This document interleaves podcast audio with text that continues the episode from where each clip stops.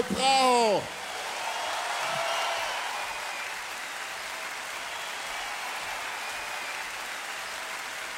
This is sort of my, sort of a little, little bit of my life story here because the reason I start the way I start with my friend Richard Harvey here on clarinet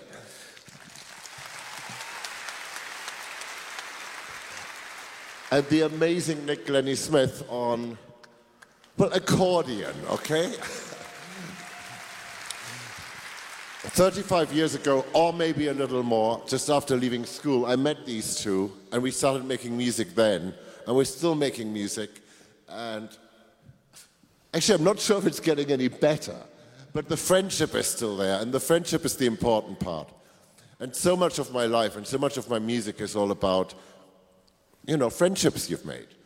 Um, so, so let's treat this like a little dinner party. It's just you and me, and we're just here, and we're just having a chat, and we're just going to play you a bit of music. And the next, next thing we're going to do is actually from a friend I, that I truly, seriously miss, the late, great Tony Scott. And tonight, with the amazing Czech National Choir, we're going to do Crimson Tide.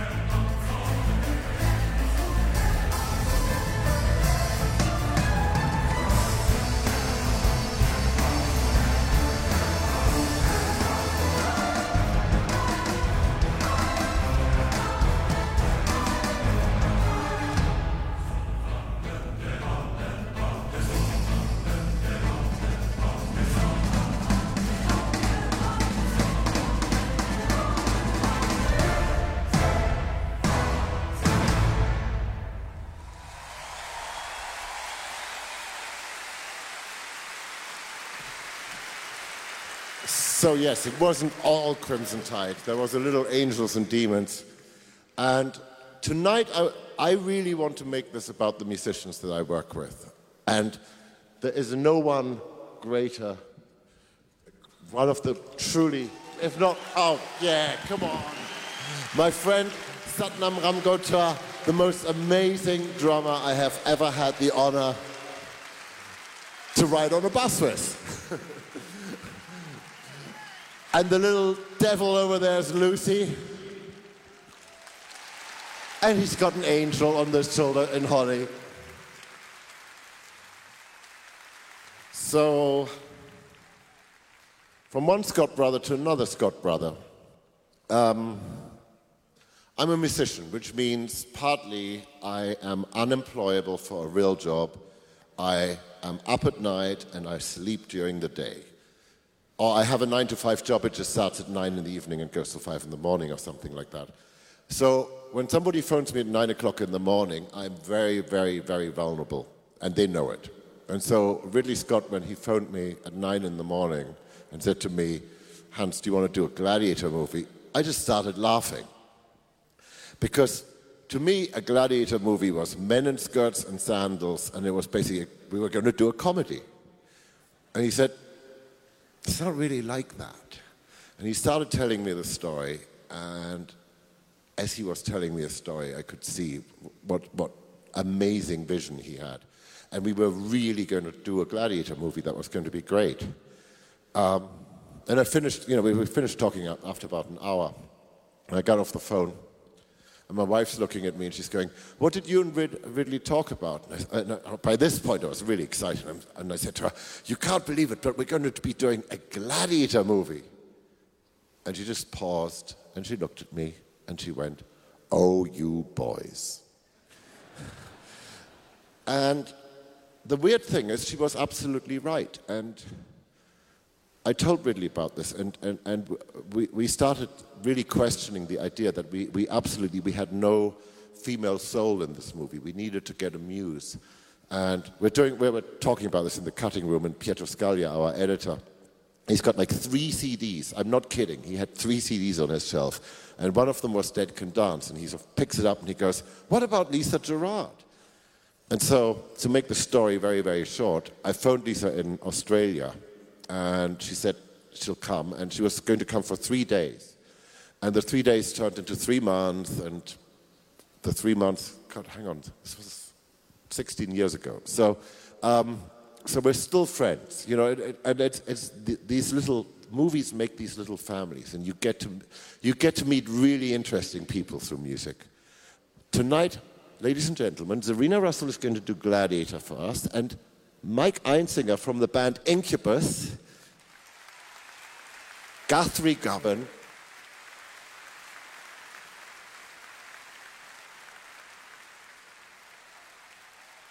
Um, oh yeah, and Steve Mazzaro. We uh, so in the middle of Gladiator, we got this sort of like guitar concerto, this crooked guitar concerto going on, and so it, it it's an experiment, and it will either work or it won't work. But ladies and gentlemen, let me not bore you any longer, because in the immortal words of Gladiator, you will not be entertained. Here we go, Gladiator.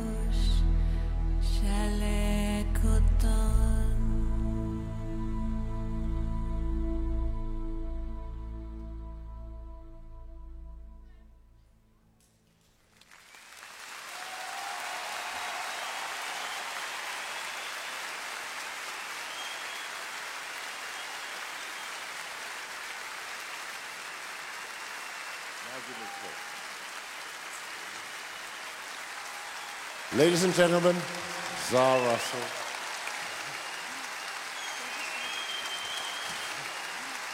All right, so from Rome to Paris. Da Vinci Code. Um, really, it wasn't really about the novel that inspired me. The, the thing that really inspired me was Paris. And what really inspired me there was when we were shooting at the Louvre. And then next to the Louvre is this beautiful pyramid, this very provocative modern pyramid built by I.M. Pei. And that really gave me the, the, the, idea of how I wanted to attack the whole thing. And then I wrote this um, tune for Ron Howard called Chevalier de Sangreal. And I actually wrote it very quickly, and I just, I just wouldn't play it to him forever. And eventually, he was starting to get very nervous, and I played it to him, and he loved it, and it became really our main thing for the Da Vinci Code. And tonight, we're going to go and do it in sort of the version that it was originally thought of, where we have an, an ancient. In- no, no, no, you're not ancient. Your instrument is ancient. The very young Rusanda Panfili is going to be playing her old violin, and while we do the sort of electronic thing, so you get the, you know, I love it when two cultures sort of collide and it becomes something really interesting. And I, th- I think every sentence is getting me more into trouble here, right? Okay, I'll just shut up. Here's Da Vinci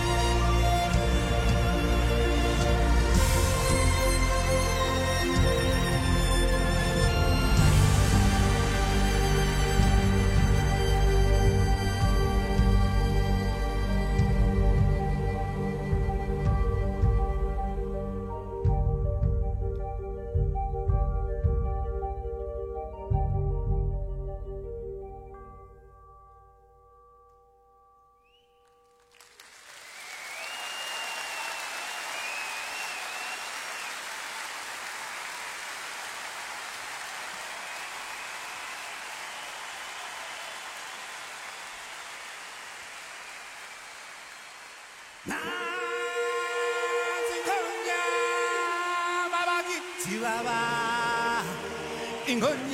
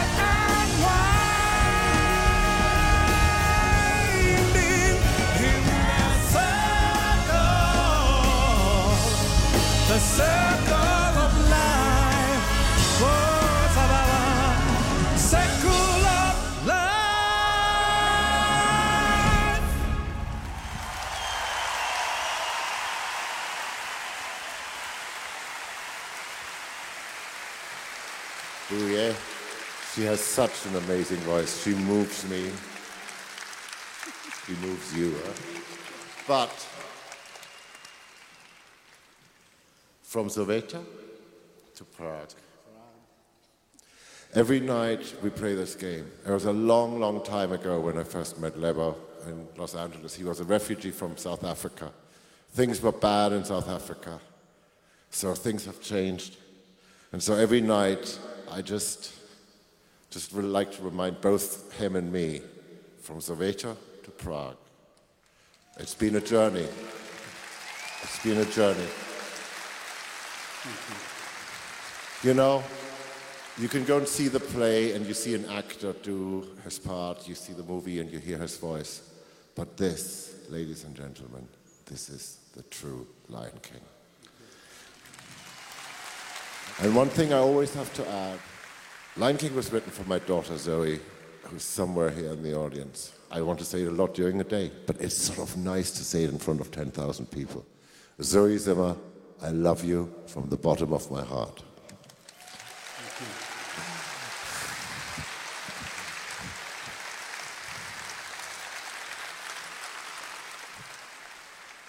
Meanwhile, meanwhile, just cast your eye over there. In the swing section is young Tina Guo. Not quite the same, but all the way from China to Prague, but it's not quite the same story. Everybody works so hard, but I mean, this, this, I am always astonished at her playing. So, this very trivial piece, she is going to perform as a cello concerto tonight, and I'm honored for you to be playing this. Thank you, Tina.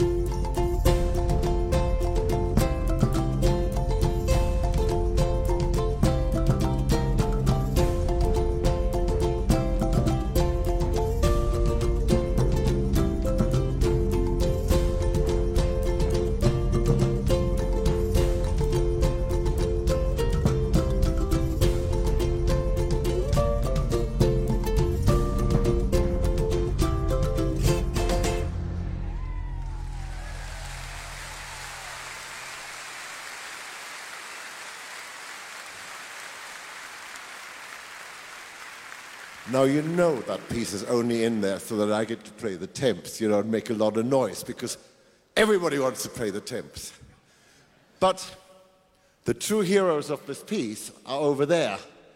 Young Nathan Stornetto from Switzerland.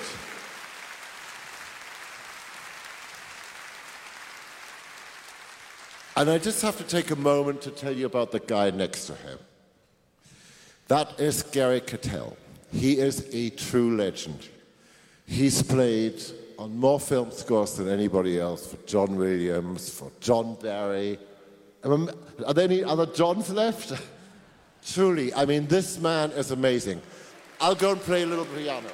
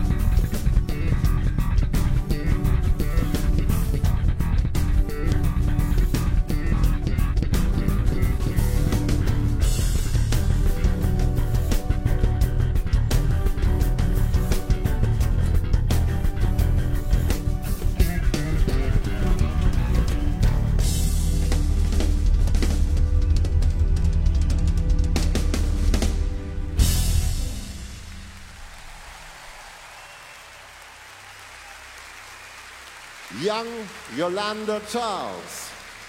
The beauties on duty, thank you so much. You are so wicked.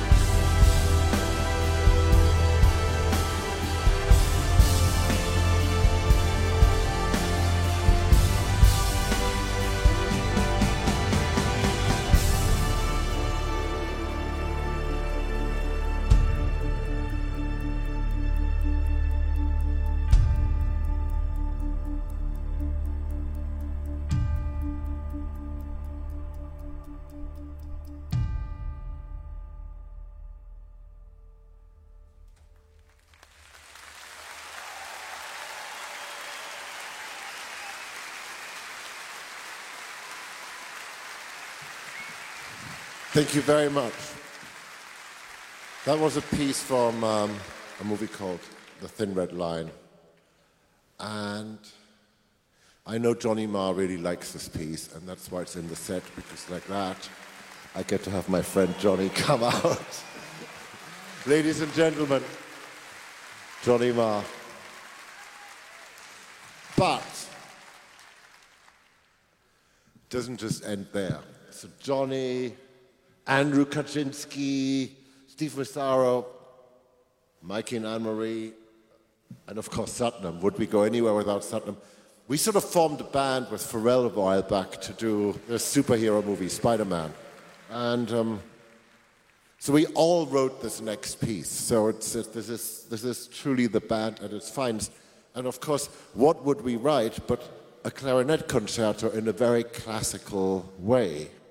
Um, so this next piece is called Electro.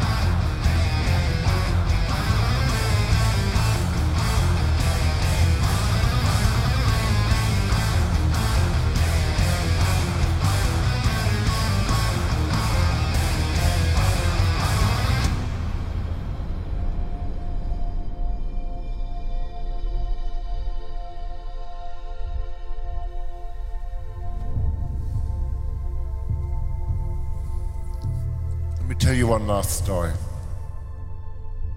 About 12 years ago, maybe 13, Chris Nolan phoned me and asked me if I wanted to do a Batman movie. Of course, I wanted to do a Batman movie. And more than that, I wanted to work with Chris Nolan. But I had a problem. I didn't know how to be Batman and split my personality and become the suave and elegant Bruce Wayne.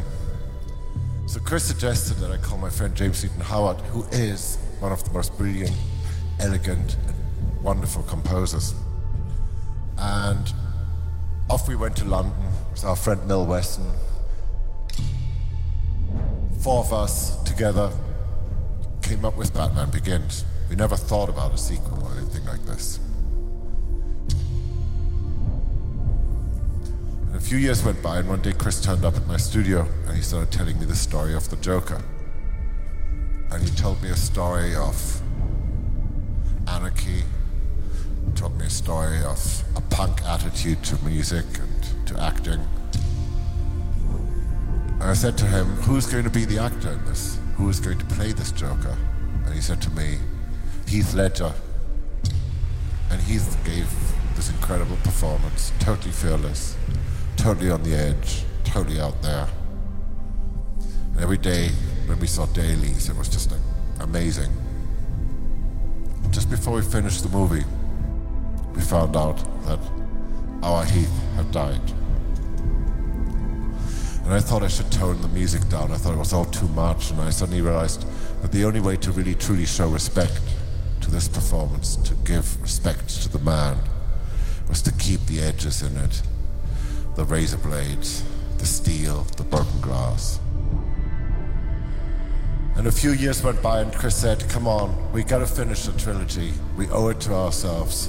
And so Dark Knight Rises came about.